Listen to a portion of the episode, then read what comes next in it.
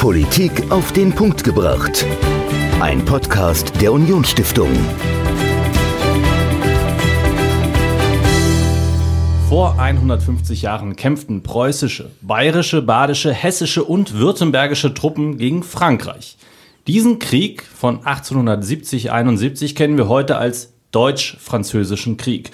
Und um das Deutsch wollen wir uns heute mal genauer kümmern. Hallo und herzlich willkommen zu Folge Nummer 8. Ich bin Dominik. Ich bin Michael. Und Michael, wie gut hast du denn im Geschichtsunterricht aufgepasst? Das testen wir jetzt mal. Was weißt du denn über die Gründung des Deutschen Reichs? Ui, äh, jetzt muss ich tatsächlich ein bisschen überlegen, ob das überhaupt in unserem Geschichtsunterricht vorgekommen ist. Aber soweit ich weiß, wurde das Deutsche Kaiserreich gegründet oder proklamiert im Spiegelsaal des Schlosses in Versailles. Richtig, das ist absolut korrekt. Ich muss selbst gestehen, dass ich eigentlich auch nur wusste, dass Bismarck da eine ganz große Rolle gespielt hat, dass Wilhelm erster Kaiser war, aber dass da eigentlich ein neuer Bund gegründet wurde, der sich nur den Namen Deutsches Reich gegeben hat. Das war mir zum Beispiel gar nicht bewusst. Und mir war zum Beispiel auch nicht bewusst, was die Reichsgründung beispielsweise für die jüdische Bevölkerung gespielt hat. Was glaubst du denn, wenn ich dich mal fragen würde, war die Reichsgründung gut oder schlecht für Jüdinnen und Juden im dann Deutschen Reich? Also ich würde jetzt mal spontan tippen, dass es gut war, weil es dann ein einheitliches Gebilde gab mit einheitlicher Rechtsprechung, mit einheitlichen Regeln. Das wäre jetzt so meine erste Einschätzung. Habe ich da recht? Ja, und jetzt aber noch die Frage, war das eine Rechtsprechung, die positiv auch war oder die sie eher diskriminiert und unterdrückt hat? Ich würde sagen eher positiv. Richtig, also es stimmt tatsächlich, der Norddeutsche Bund, der quasi der Vorgänger war von diesem ganzen deutschen Bund dann, die haben Konfessionsfreiheit klar festgelegt und haben damit auch Jüdinnen und Juden Freiheit gegeben, ihre Religion auszuleben. Und sie haben sie quasi als gleichberechtigte Bürgerinnen und Bürger auch aufgefasst. Das heißt, sie durften auch wählen, die durften sich zur Wahl stellen. Und das war viel besser, als es dann in anderen Einzelstaaten war. Und von daher war gerade für jüdische Mitbürgerinnen und Mitbürger das Deutsche Reich ein wahnsinnig tolles Gebilde. Und darüber und was in der, unserer Bundesrepublik vom Deutschen Reich, das 1871 gegründet wurde, heute noch übrig ist, darüber habe ich mit Professor Dr. Sabine Mangold-Will gesprochen. Sie hat hier an der Uni des Saarlandes studiert und lehrt jetzt an den Universitäten Köln und Wuppertal neuere und neueste Geschichte. 150 Jahre Gründung des Deutschen Reiches. Das Interview. Viel Spaß beim Zuhören. Hallo und herzlich willkommen, Frau Professor Sabine Mangold-Will von der Bergischen Universität Wuppertal. Schön, dass Sie bei uns sind. Ja, guten Morgen. Vielen Dank für diese Einladung und auch ich freue mich auf das Gespräch mit Ihnen, Herr Holl. Ja, ich mich ebenso, weil das ist ein wirklich großes Ereignis, was da vor 150 Jahren in Paris geschehen ist, die Proklamation des Deutschen Kaiserreichs. Vielleicht schauen wir uns nochmal an, was genau wurde denn damals überhaupt gegründet und was war vorher?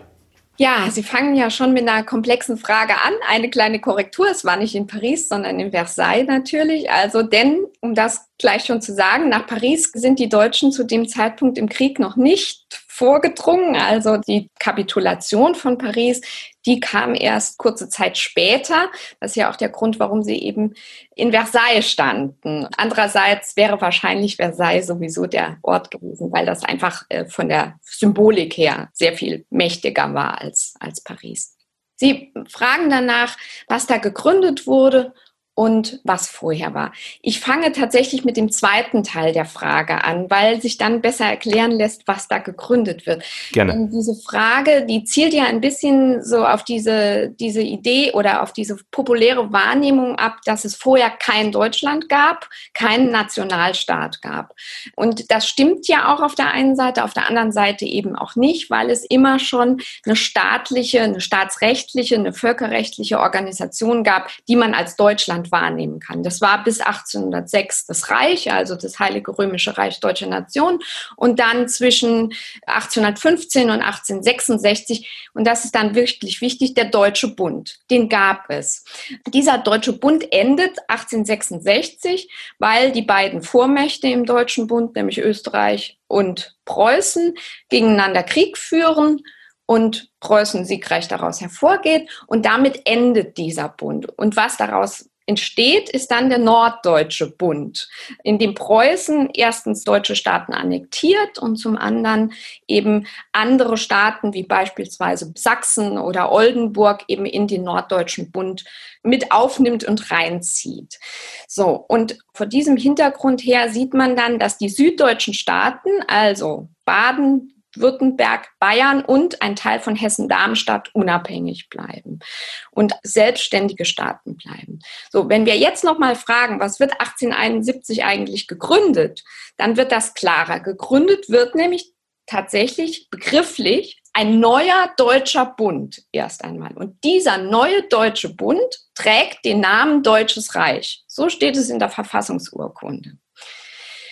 Dieser neue deutsche Bund erinnert also sowohl an den alten Deutschen Bund wie an das alte Deutsche Reich. Das ist also sehr programmatisch, was da passiert mit dieser Erinnerungspolitik.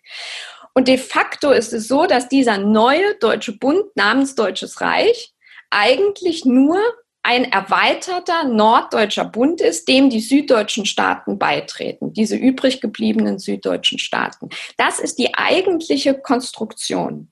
Und weil in diesem norddeutschen Bund bereits Preußen ein großes Prä hatte, dominiert Preußen natürlich dann auch diesen neuen deutschen Bund namens Deutsches Reich und es wird eine Konstruktion gemacht, aufgemacht, die dem Preußen noch ein größeres Prä gibt, nämlich es wird vereinbart, dass der preußische König in diesem neuen deutschen Bund das Staatsoberhaupt bildet, also de facto den Kaiser bildet. Und deswegen sprechen wir vom Kaiserreich. So, und das ist das, was gegründet wird, rein rechtlich, verfassungsrechtlich. Beim genauen Termin, die haben wir 18. Januar erwähnt, ist das schon wieder schwieriger. Also was passiert da eigentlich? Und Sie haben zu Recht richtig formuliert, da wird etwas proklamiert. Es ist eine Proklamation. Also proklamiert bedeutet öffentlich bekannt gemacht. Und öffentlich bekannt gemacht wird etwas, was vorher schon vertraglich eigentlich abgeschlossen ist. Und die Verfassung dieses neuen deutschen Bundes namens Deutsches Reich, die wird schon am 1. Januar eigentlich veröffentlicht und ist dann schon wirksam. So. Und die Proklamation die stattfindet in Versailles, ist die Proklamation des Kaisers. Also, das heißt, die Einsetzung des Kaisers durch die Fürsten, die anwesend sind und die Annahme des Kaisers dieses neuen, bis dahin nicht existierenden Amtes. Und das findet in Versailles statt. Und insofern ist das natürlich schon auch ein Hinweis darauf, an was erinnern wir uns? Wir erinnern uns an diese Kaiserproklamation und eben nicht an irgendwas anderes, nicht an die Verfassung, oder an sonstige Dinge, die da passiert sind, sondern wir erinnern uns letztlich daran. Und das ist schon interessant, warum wir das eigentlich immer noch tun. Auf jeden Fall. Also ich aus dem Schulunterricht kenne noch dieses großartige Bild, wo alle in dem Spiegelsaal von Versailles stehen genau. und ihre gezogenen Säbel und Degen dem Kaiser entgegenstrecken in eine Art Huldigung. Also ich glaube, so diese, diese Bilder, die man dann auch im Kopf hat, da hat die, die Propagandamaschine ganz gut funktioniert. Ja. Wahrscheinlich ist das deshalb eher im Kopf als dann ein Gesetzesblatt, das irgendwo unterschrieben veröffentlicht wurde. Welche Frage ich mir stelle, ist das Warum? Also was hat diese, vor allem diese süddeutschen Staaten dazu bewogen, sich den norddeutschen Bund anzuschließen? Warum hat man das getan? Warum ist man nicht unabhängig geblieben, was man ja jahrzehntelang vorher immer wieder verteidigt hat. Ich meine, wir sind 1871, das ist gerade 56 Jahre nach Napoleon, nachdem man sich von den Franzosen befreit hat und seine Unabhängigkeit verteidigt hat in den verschiedenen Revolutionen, auch die Monarchie immer wieder verteidigt hat, warum schließt man sich dann plötzlich diesem großen Bund an und stellt sich unter einen anderen Fürsten und unter das Gemeinschaftliche aller anderen? Also zunächst nochmal, diese Frage betrifft ja nur die süddeutschen Staaten. Also es sind de facto wirklich nur noch vier Staaten. Es ist nur noch Hessen-Darmstadt, es ist nur noch Baden, Württemberg und Bayern. Die anderen sind ja schon im Norddeutschen Bund drin und sind dort schon vereinigt. Das heißt, zunächst mal reden wir, wenn wir diese Frage stellen, nur eigentlich nur für diese vier, vier Staaten. Aber eigentlich muss man es natürlich ein bisschen größer betrachten. Denn die süddeutschen Staaten, sie haben sozusagen eine lange Tendenz und eine kurze Tendenz. Also die lange Tendenz ist natürlich, die süddeutschen Staaten treten bei, weil es eine Nationalbewegung gibt, die es schon das ganze 19. Jahrhundert gibt und ganz massiv natürlich ab 1848. Das heißt, spätestens da wird sozusagen virulent, wir wollen ein geeintes neues Deutschland haben und das soll stärker, soll kräftiger geeint sein, soll zentralisierter sein als dieser alte Deutsche Bund oder den damals ja noch existierenden Deutschen Bund. Diesen Nationalbewegungsdruck, den gibt es dann 18, im Moment 1870 ganz massiv wieder und der erfasst mehr auch noch die süddeutschen Staaten nochmal mit, nämlich wegen des Kriegs gegen Frankreich. Also das erzeugt eine richtige neue nationale Begeisterung, sodass sich auch die süddeutschen Staaten dem immer schwieriger entziehen können, auch die konservativen Eliten, auch die Monarchen in diesen Staaten dem sich viel schwieriger und im Grunde nicht mehr entziehen können. Das ist sozusagen die lange Linie und die kurze Linie ist eben der, der Moment, dass man ohnehin schon, und das muss man dann in die Vorgeschichte nochmal reinschauen, ohnehin schon die sogenannten Schutz- und Trutzbündnisse mit dem Norddeutschen Bund, respektive mit Preußen eingegangen war und man eigentlich ohnehin schon sozusagen eine starke Bindung an diesen Norddeutschen Bund hatte. Trotzdem ist die Frage berechtigt, warum tritt man jetzt bei? Also was kriegt man eigentlich dafür? Denn was man abgibt, ist Souveränität, ist Selbstständigkeit. Und man tritt tatsächlich bei aus einer Mischung von gesellschaftlichem Druck, von Einsicht da rein, dass Existieren als Kleinstaat in einem Europa der großen Nationalstaaten im Grunde auch nicht mehr haltbar ist und einer ganz pragmatischen Sache. Bismarck ist nämlich in diesem Moment bereit, also Bismarck ist derjenige, der wirklich sehr stark hintreibt und sagt, jetzt ist der Moment, jetzt können wir die süddeutschen Staaten endlich auch sozusagen einfangen und für uns einnehmen, da anbietet, Vorrechte für die Einzelstaaten zu gewähren und auf die Art und Weise eben das, was man dann so auch oft im Schulbuch noch liest, diese Reservatsrechte für die süddeutschen Staaten. Also die bekommen ein paar Dinge, die sie auf wirtschaftlicher, auf militärischer Ebene. Und in diesem Moment ist Bismarck eben sehr stark gewillt, auf solche Kompromisse einzugehen. Das heißt, man nutzt auch eine günstige Situation. Ich habe das mal so formuliert, es gibt sowas, sozusagen eine freiwillige Einsicht in den Zwang in diesem Moment. Ja, und das macht diesen, diesen Moment des Krieges, also des Krieges gegen Frankreich, nationale Begeisterung, Pragmatismus, gerade jetzt, macht das ganz stark. Es gibt noch einen Moment, den man vielleicht noch betonen sollte. Es gibt ja, wie gesagt, eine starke Nationalbewegung.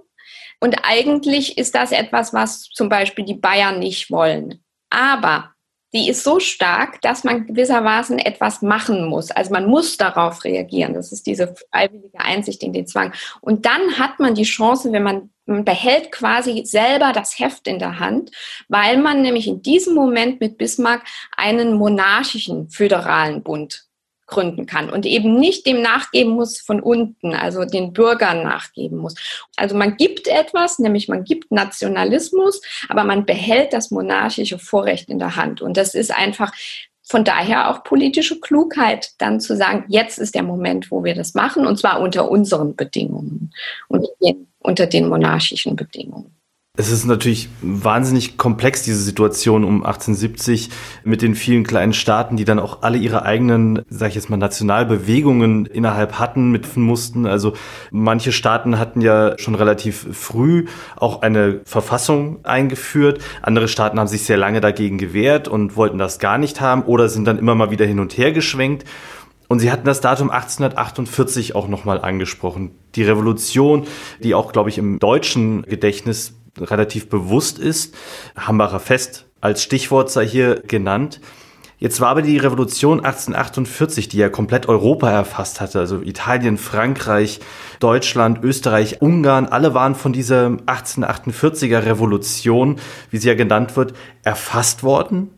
Herausgekommen ist aber eigentlich nichts. Also diese ganze Revolution war ja ein großes Chaos eigentlich, ohne Ergebnis, zumindest für die, die es angestoßen haben. Im Nachhinein hat sich dann aber natürlich doch etwas bewegt. Die Frage wäre jetzt, was hat sich denn verändert? Also wir haben 1815, Napoleon wird besiegt, wir haben den Wiener Kongress, wir haben die Juli-Revolution in Frankreich, das ja immer brodelt. Dann kommt 1848, ganz Europa versucht sich zu demokratisieren, in Anführungszeichen. Trotzdem funktioniert das nicht so richtig. Also was hat sich denn in, in diesem Jahrhundert geändert, dass man dann plötzlich von einer Nationalbewegung sprechen kann und von vielleicht sogar von einem demokratisierenden Element, das in der Gesellschaft angelangt ist? Was Sie da jetzt gesagt haben, im Hinblick auf das Kaiserreich aufgreifen sollte und aufgreifen muss, sind zwei Dinge. Die 48er Revolution, Sie haben gesagt, das war Chaos. Chaos war es eigentlich nicht. Und ich würde auch sagen, die Revolutionäre waren gar nicht so unerfolgreich. Denn die Revolutionäre haben für Deutschland zwei Dinge aufgestellt. Das eine ist, wir brauchen einen Nationalstaat, also die Nationalidee und die Nationalstaatsidee. Und dieser Staat soll ein Verfassungsstaat sein. Ein monarchischer Staat, keine Republik. Die deutschen Revolutionäre, es gab zwar auch ein paar Demokraten, wenn Sie an Robert Blum denken oder so, aber grundsätzlich, das soll ein monarchischer Staat sein, aber mit einer Verfassung. Was steht grundsätzlich dahinter? Das 19. Jahrhundert ist das Jahrhundert der Nationalstaaten und der Verfassungsstaaten. Ob es mal sozusagen Schwankungen gibt, geschenkt, alles klar, stimmt. Aber letztlich ist es das Jahrhundert der Monarchien und der Verfassungsstaaten. Das heißt, wenn Sie nochmal hinschauen aufs 19. Jahrhundert, es gibt, abgesehen von der Schweiz und von Frankreich, keine Republiken, sondern überall sind Monarchien. Das ist ganz normal in Europa. So.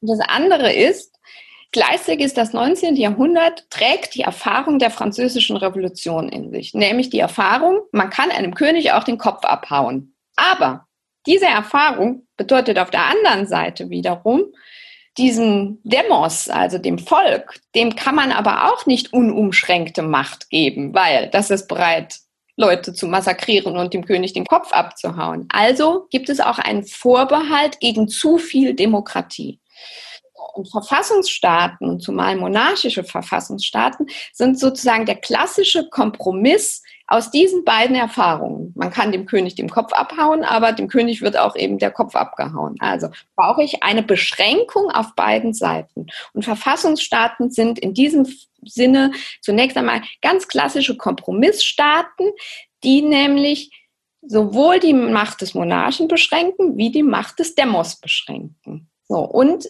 Verfassungsstaaten brauchen immer mehrere Verfassungsorgane, sonst würde das ja gar keinen Sinn machen. Das bedeutet, sie sind per se schon ausgleichend äh, angelegt zwischen verschiedenen Verfassungsinstitutionen. Und die großen beiden, sozusagen polarisiert formuliert, sind natürlich die Monarchie, der Monarch und das Volk, vertreten durch Parlamente.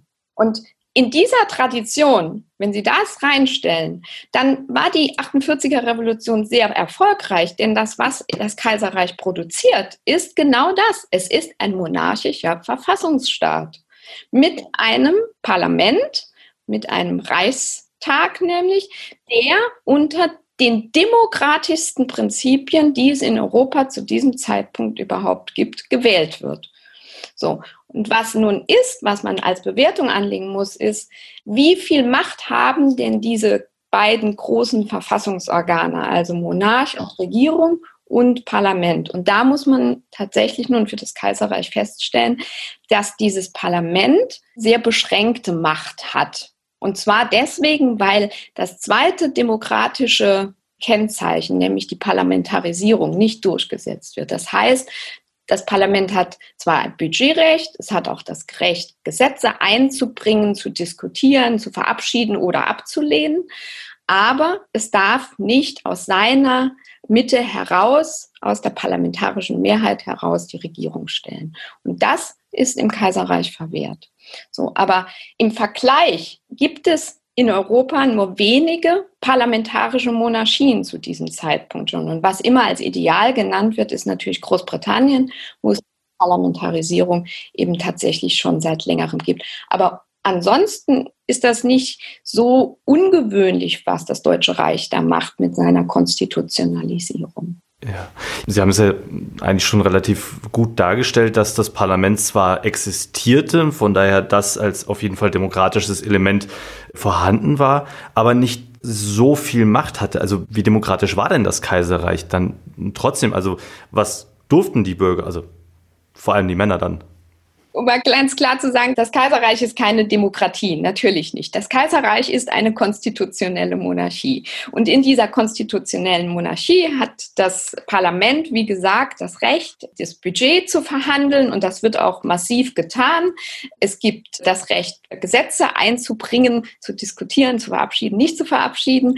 Auch davon wird reichlich Gebrauch gemacht. Und es ist natürlich sehr, wie heute auch, und das war damals enorm wichtig, es ist der Ort, in dem politisch öffentlich diskutiert wird. Und das ist eine verdammt wichtige Sache, eben diese Politisierung zu schaffen. Und wir wissen, dass Parlamentsdebatten im Kaiserreich also viel aufmerksamer verfolgt worden sind, als das heute der Fall ist. Es stand permanent in der Zeitung, es wurde darüber berichtet. Also es ist sozusagen permanentes Parlamentsfernsehen gewesen, das es ja nicht gab, aber über die Presse eben versucht worden, sowas zu machen. So, insofern ist das sehr wichtig und es ist auch von den Monarchen oder von den Konservativen insgesamt auch etwas gewesen, was man durchaus mit Zähneknirschen gesehen hat. Und das war etwas, was die liberale Bewegung, die aus der 48er Revolution entstanden ist, auch, wenn Sie so wollen, nicht nur abgerungen, sondern das war ihre Macht, die sie hatten und das war auch wichtig. Und es gibt deswegen auch die Chancen und die Möglichkeiten zur Demokratisierung, nämlich indem immer mehr gefordert wurde, also diese Parlamentarisierung von immer mehr Stimmen gefordert wurde. Also einige Kollegen sprechen sogar von einer stillen Parlamentarisierung in der Forschung. So, die wird nie erreicht. Also es gibt sie dann kurz im, im, Krieg, kriegen wir dann die Parlamentarisierung noch im Kaiserreich, aber sie wird eigentlich nicht, nicht erreicht. Aber es gibt eine Tendenz dazu. Und dann, das ist die eine Seite. Und die andere Seite ist, dass man immer wieder betonen muss, kein anderes europäisches Land, auch nicht die Republik Frankreich, hat den Demos in seiner Breite so breit definiert wie das Deutsche Kaiserreich. Heißt, im europäischen Vergleich waren am meisten Menschen wahlberechtigt. So, und das muss man zunächst mal festhalten. Also das war natürlich auch sozusagen Trick und Manipulationsversuch von Bismarck und Versuchen, aber es war eben auch wenn man formuliert, man gibt eben etwas. Das heißt ja, da muss jemand gewesen sein, der das gefordert hat. Und diese Liberalen gab es. Und denen musste man auch entgegenkommen. Und denen musste man auch was anbieten, weil man einen Kompromiss schließen musste. Weil sonst hätte das in dieser Gesellschaft eben nicht mehr funktioniert. Und das ist sozusagen das, was man eben auch als Wert hier als Demokratisierungswert erfassen kann. Wenn Sie jetzt sagen, im Vergleich zu anderen europäischen Ländern war das Wahlrecht das am weitesten ausgeprägteste, was bedeutet das konkret? Also wer durfte denn wählen?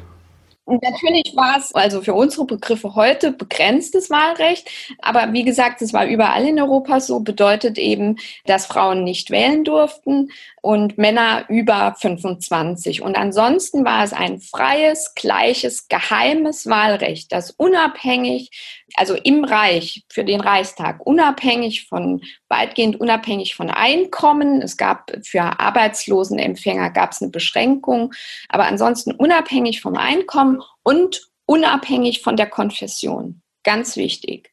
Es gibt ausdrücklich ein Gesetz zur Gleichberechtigung der Konfessionen in bürgerlicher und staatsbürgerlicher Hinsicht. Schließt das, also Konfession ist ja dann christlich, evangelisch, also protestantisch und Jüdisch. katholisch. Wie sieht's bei den. Entscheidend ist, dass es ein Gesetz ist, das die Juden anspricht. Es war ein Judenemanzipationsgesetz okay. de facto. Also es, dieses Gesetz kommt in der Tat auch den Katholiken natürlich enorm zugute, die eine Minderheit im Deutschen Kaiserreich darstellen, aber ist ein de facto ein Judenemanzipationsgesetz. Und auch das ist etwas, was man ruhig nochmal, meine ich, also es wird zu Recht das ist völlig richtig und wichtig, über den Antisemitismus im Kaiserreich gesprochen. Aber man sollte vielleicht auch mal davon sprechen, dass das Kaiserreich eben mit einem Gesetz startet, das die Judenemanzipation verfügt. Das übernimmt man aus dem Norddeutschen Bund und es bedeutet, dieser Staat beginnt mit der Gleichstellung aller Konfessionen in bürgerlicher und staatsbürgerlicher Hinsicht. Es gibt keine Diskriminierung. Und dieses Gesetz wird nie zurückgenommen.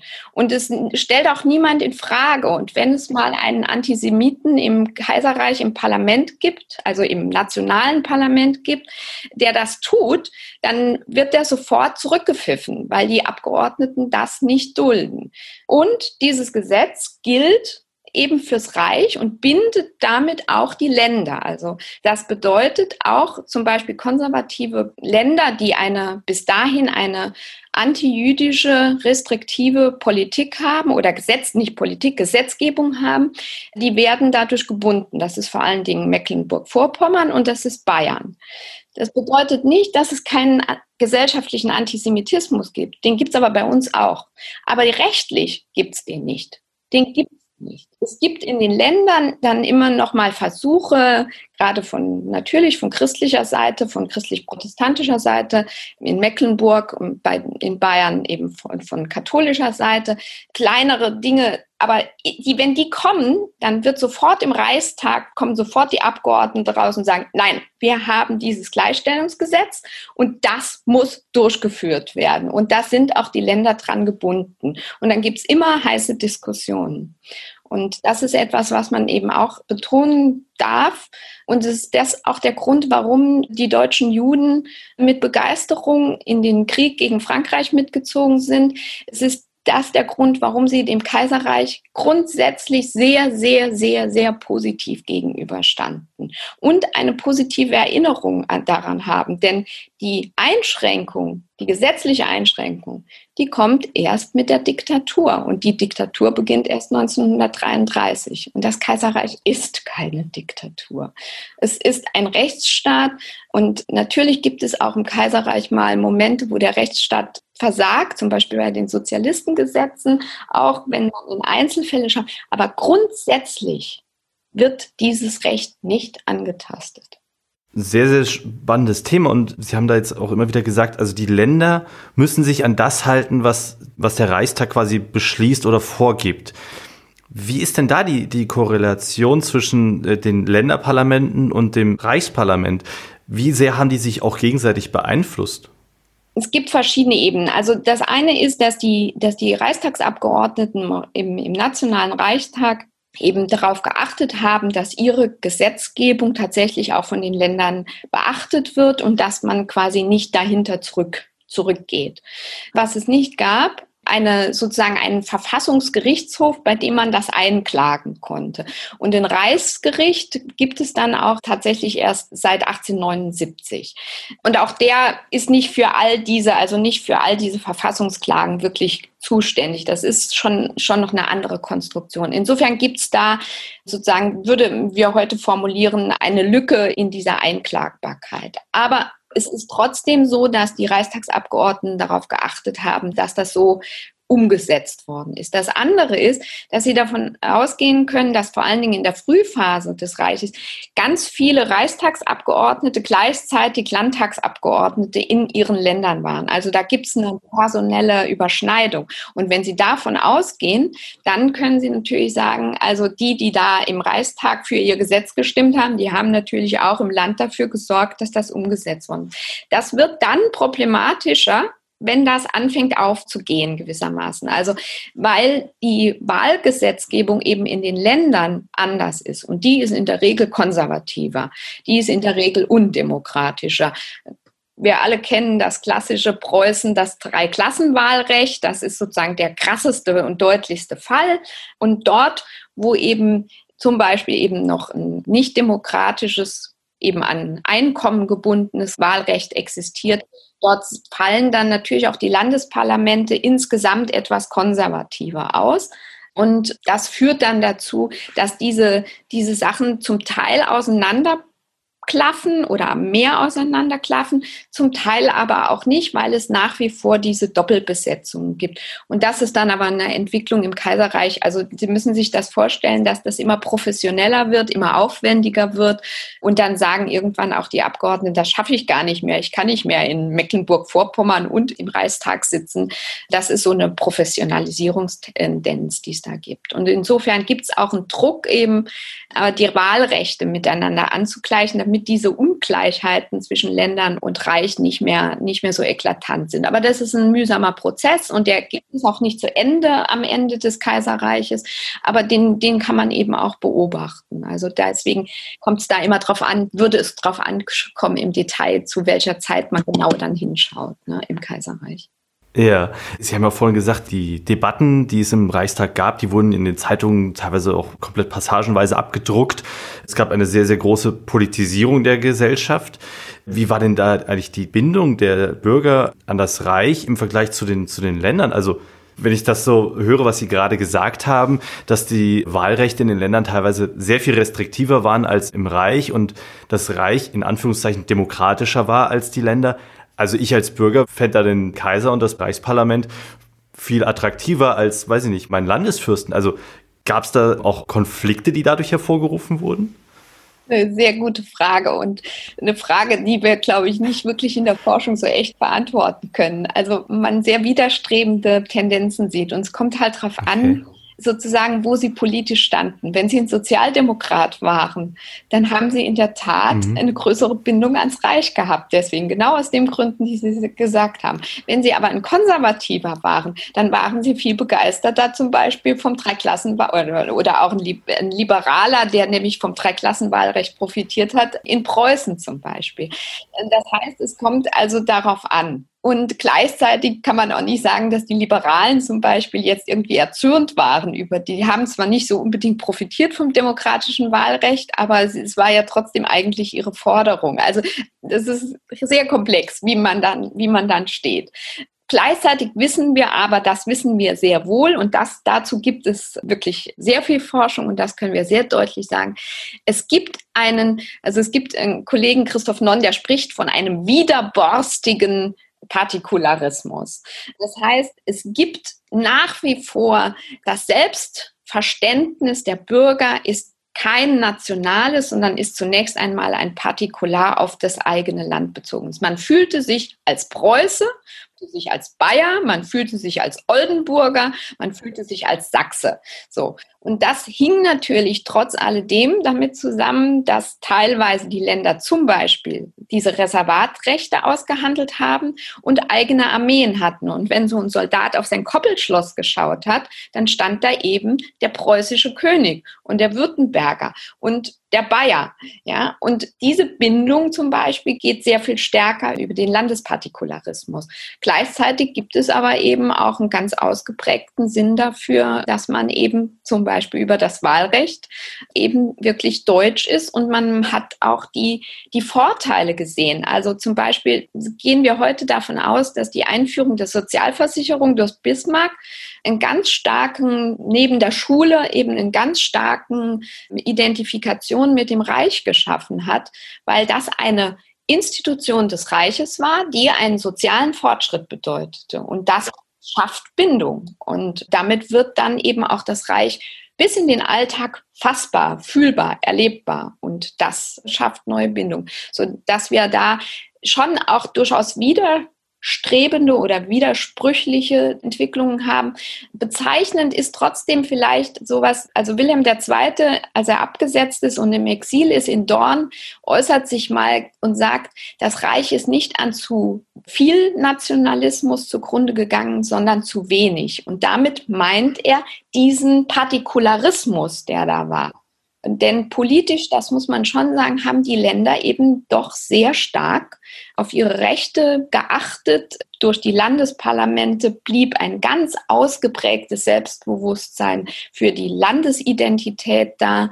Und wenn Sie mal hinschauen ins Reich, wird eben nicht als Zentralstaat gegründet. Der wird als Staatenbund mit Tendenz zum Bundesstaat gegründet.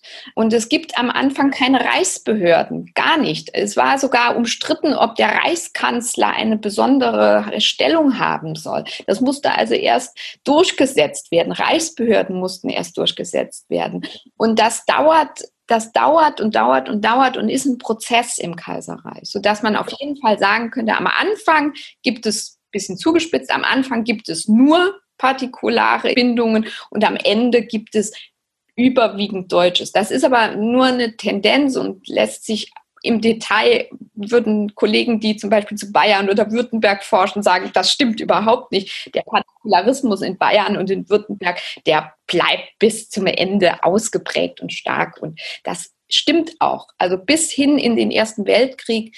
Die Bayern schicken eigene Kontingente im Ersten Weltkrieg ins Osmanische Reich und da steht eben bayerische Offiziere drauf und nicht deutsche. Und es gibt nach wie vor Auslandsvertretungen von Bayern.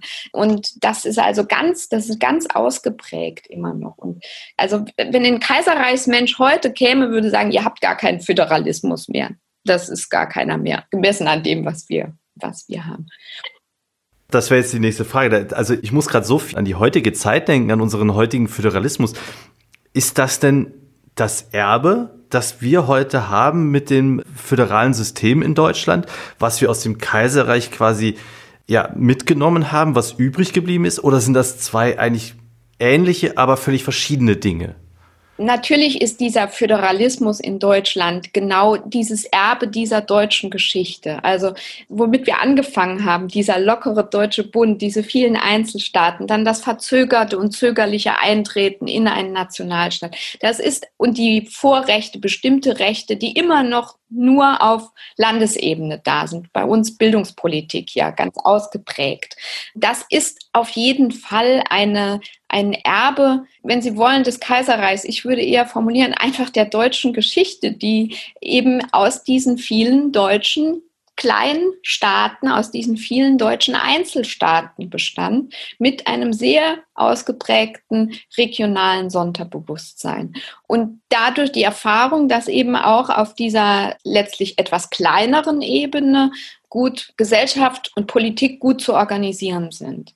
So und insofern ja, aber gemessen an dem eben nicht zentralisierten und erst auf eine Zentralisierung langsam und vorsichtig hinarbeitenden Kaiserreich ist das, was wir haben, eben, also ein, ein Kaiserreichsmensch würde sich im Zentralismus fühlen. Und wenn Sie sehen, wie sehr bei uns dieser Föderalismus mittlerweile gescholten wird, ist ja also ein beliebter politischer Sport, den Föderalismus zu schelten, dann hat das, das nichts mehr mit dem Kaiserreich zu tun, gar nichts mehr. Denn die Länder schelten war ganz schlecht.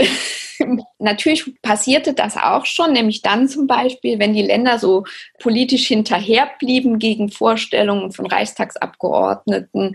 Aber grundsätzlich hat das niemand in Frage gestellt. Und grundsätzlich gab es eben diese Reservats, also nicht nur diese Reservatsrechte, sondern diese Reservatsgefühle, die gab es bis in die tiefste Ebene hinein. Und Sie müssen das einfach wirklich nochmal ganz praktisch sehen. Na klar, die sind in die Schule und die haben dort Deutsch Land gelernt gewissermaßen. Aber der Lebenswirklichkeit ist bis weit in die Mitte des Kaiserreiches hinein eine agrarische, eine ländliche, eine ganz, wenn überhaupt, dann eben auf das Land, in dem man groß geworden ist, auf Oldenburg, auf Bayern, auf Württemberg, auf Preußen hin. Und das gibt's nicht mehr. Und was wir natürlich auch nicht mehr haben in unserem Föderalismus, wir haben kein Preußen mehr.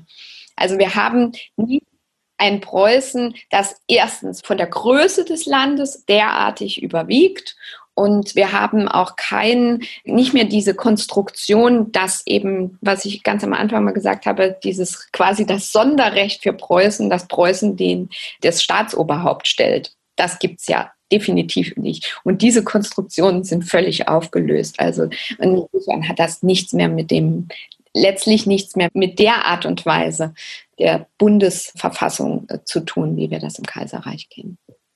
Ja, also jetzt haben, jetzt haben Sie ja schon ein paar Dinge angesprochen, die Unterschiede darstellen zwischen Kaiserreich und unserer heutigen Verfassung. Wenn wir mal auf die Erstellung des Grundgesetzes 1949 blicken, wie viel Kaiserreich steckt denn da noch drin? Also ich meine, Kaiserreich ging ja dann in die Weimarer Republik über und die Weimarer Republik dann mit der Phase des Nationalsozialismus im Prinzip ins, ins in die deutsche Verfassung, ins Grundgesetz. Man hat auch viele Artikel aus der Weimarer Verfassung übernommen. Wie viel Kaiserreich steckt denn heute noch in unserem Grundgesetz drin? Kann man das überhaupt sagen? Also das ist die Frage, die finde ich am leichtesten zu beantworten. Und am zugespitztesten kann ich die beantworten, nämlich gar nichts. Wir sind keine Monarchie mehr, sondern eine Republik. Wir haben die Parlamentarisierung, auch wenn man manchmal das Gefühl hat, dass selbst Bundestagsabgeordnete nicht mehr so ganz genau verstehen, warum das ein absolut zentrales demokratisches Recht ist und eigentlich das Allerwichtigste. Also, dass aus dem Parlament heraus die Regierung gestellt werden darf. Das hat aber eben nichts mit dem Kaiserreich zu tun. Das Kaiserreich hat es mühsam erst 1918 unter dem Druck der Waffenstillstandsverhandlungen hinbekommen. Nichts mehr. Wir haben ein demokratisches Wahlrecht zu unserem Parlament, natürlich, ja, und aber und das würde ich viel stärker betonen, das ist das Wahlrecht der Weimarer Republik, nämlich mit Frauenwahlrecht. Also das heißt, der Demos wird so weit interpretiert, wie es nur irgend geht, unabhängig von Einkommen, von Geschlecht und von Konfession. So, und das schafft aber die Weimarer Republik. Also das ist, wenn das Erbe der Weimarer Republik, der ersten Demokratie. Wir haben den Föderalismus, den haben wir ja schon angesprochen und da würde ich eben doch sehr stark betonen, also das Kaiserreich ist als Staatenbund mit Tendenz zum Bundesstaat gegründet. Das hat mit unserem Föderalismus, in dem dann doch die Einzelstaaten keine Außenvertretungen, keine eigenen Heere, keine Reservatsrechte mehr, wo der eine dies und der andere das machen kann und so weiter, hat das nichts zu tun. Es gibt eben die sozusagen die gebremste Zentralisierung in unserem Staat noch, wo Rechte wie zum Beispiel in der Bildung eben an die Länder gebunden sind. Aber das sind gemessen an den Rechten im Kaiserreich, also letztlich nicht mehr in dieser Ausprägung. Und wir, wir würden nie davon reden, dass wir ein Staatenbund sind, sondern wir sind ein föderaler Staat. Das ist noch nicht mal die bundesstaatliche Ordnung mit diesen Kompetenzen, wie sie, wie sie im Kaiserreich gibt. Also das es ist einfach das Erbe unserer deutschen Geschichte, dass wir föderal sind.